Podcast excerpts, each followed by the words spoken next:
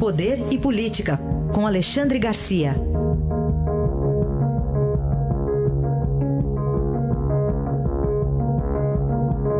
Alexandre, bom dia. Bom dia, Raíssa. Bom dia, Carolina. Bom dia. Vamos começar. Uh, vou colocar um áudio para você ouvir aqui, para começar, Alexandre, de uma live ontem do presidente Bolsonaro ao lado do ministro Weintraub, da Educação.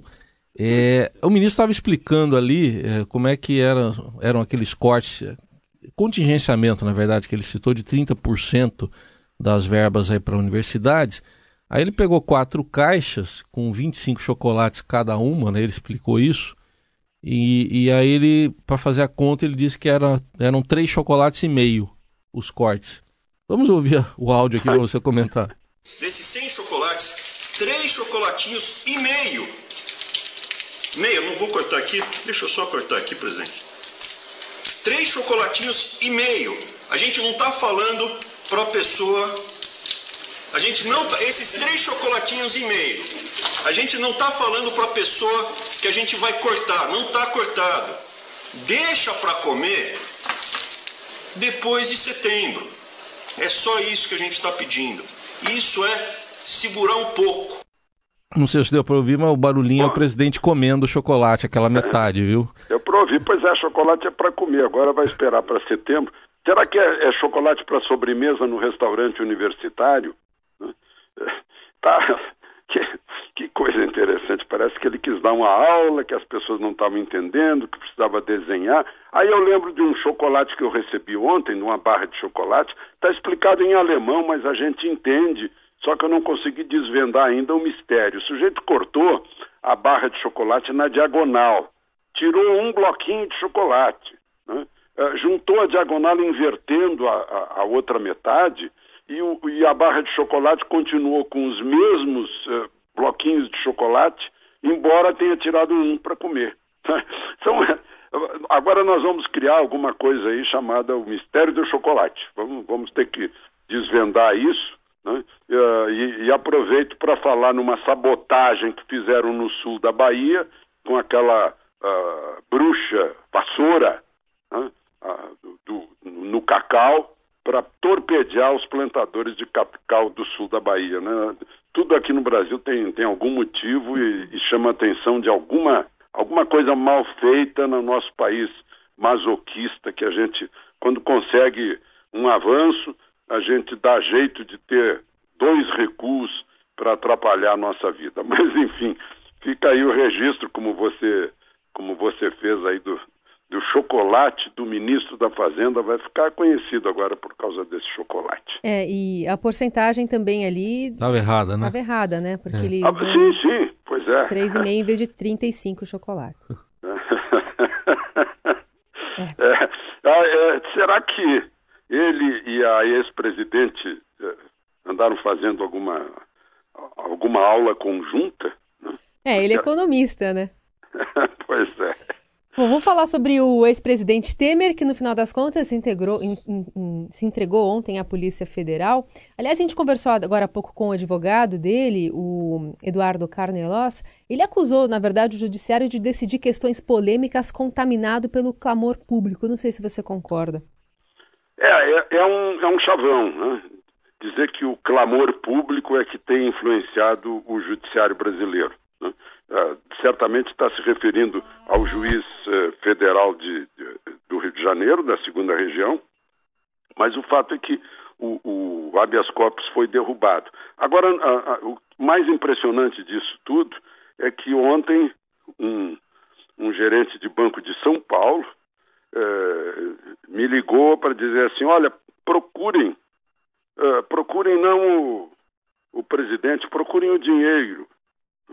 Deve, deve estar sabendo de alguma coisa, quis dar uma pista, né, eh, dizendo que dinheirão que circula através, não diretamente dele, nem do coronel, né, mas de outras pessoas que têm um certo que têm muito acesso à justiça, por exemplo mistérios ainda que precisam ser esclarecidos. O Ministério Público alega que essa prisão cautelar é para que o processo ande melhor, que não está andando bem, ou seja, alegam que o ex-presidente estaria é, é, atrapalhando as investigações. Agora é interessante que o último ex-presidente está preso, né, foi prisão cautelar. O, o, o presidente o, uh, de, de, alguns anos atrás, Lula, está preso em Curitiba. Né? Uh, um ex-presidente, no caso Collor, está né, respondendo a processo. Né? Há suspeitas sobre, sobre Dilma na, na condução daquela compra da, da refinaria enferrujada. Né? Puxa vida, os ex-presidentes do Brasil são comparáveis quase aos ex-governadores do Rio de Janeiro, né? Uh, envolvimento com as leis, com a justiça, enfim, esse é o país, o país em que vivemos e que onde criamos uma mentalidade, uma cultura de ilegalidades uh, que, que, acho que não tem uh, ultimamente não tem superação na história brasileira. Outro tema, Alexandre, houve na uma comissão lá mista no Congresso, Câmara e Senado, uma retirada do COAF do Ministério da Justiça para que voltasse para o Ministério da Economia, antigamente era da Fazenda. Ainda falta votação no plenário, mas afinal, para onde vai o COAF, na sua visão? Pois é, tudo a ver né, com o que a gente acabou de falar. Né? O, essa transferência do COAF é para facilitar as investigações sobre corrupção e lavagem de dinheiro. Né? É o cérebro é, da Lava Jato, esse COAF. Né? Movimentação de grandes, grandes fortunas, embora elas tenham sido movimentadas também fora de bancos, através de é, uma tal quantidade de malas cheias de dinheiro que muitas vezes contrataram carros fortes para transportar o dinheiro. Então esse COAF é um instrumento, um instrumento básico para investigação e o natural é que fique com o Ministério da Justiça. Mas pessoas conhecidas, né, nesses 14 votos contra lá na comissão, né, Ciro Nogueira está respondendo a, a, processo, Alexandre Padilha, né, uh, e grandes combatentes de, uh, da corrupção, uh, não importando o partido, até de partido contra o governo, como Randolph Rodrigues, né, Simone Tebet, conhecida, eh, votaram pela manutenção eh, no Ministério da Justiça do COAF. Estão achando que se transferir para o Ministério da Fazenda, o COAF ficaria apenas né, uh, ingenuamente investigando questões fiscais. Né? Vai continuar assim, ainda que seja transferido, porque vai receber reforço. Mas isso vai ser decidido em plenário e a votação provavelmente será na quinta-feira que vem ainda. Uh, o, o, PSL tá, já declarou que está unido pela manutenção do COAF no Ministério da Justiça?